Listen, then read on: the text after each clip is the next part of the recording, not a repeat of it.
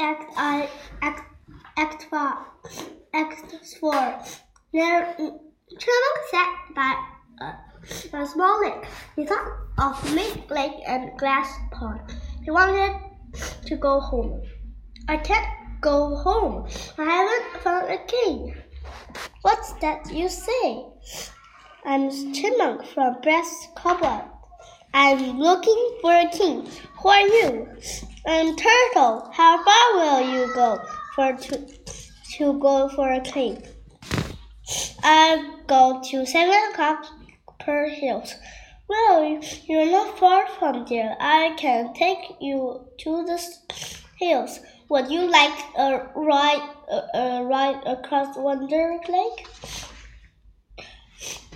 Thank you for helping me. You, you are true and brave. Maybe so, but I think we are lost. Are you lost? Yes. Can, can you help us? Come this way. I'll show you where to go. Let's go with him. Think will help us. No, I don't trust him. No. Come on. No, it would not be wise.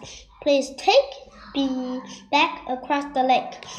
Think this just the same, but think we'll go this way.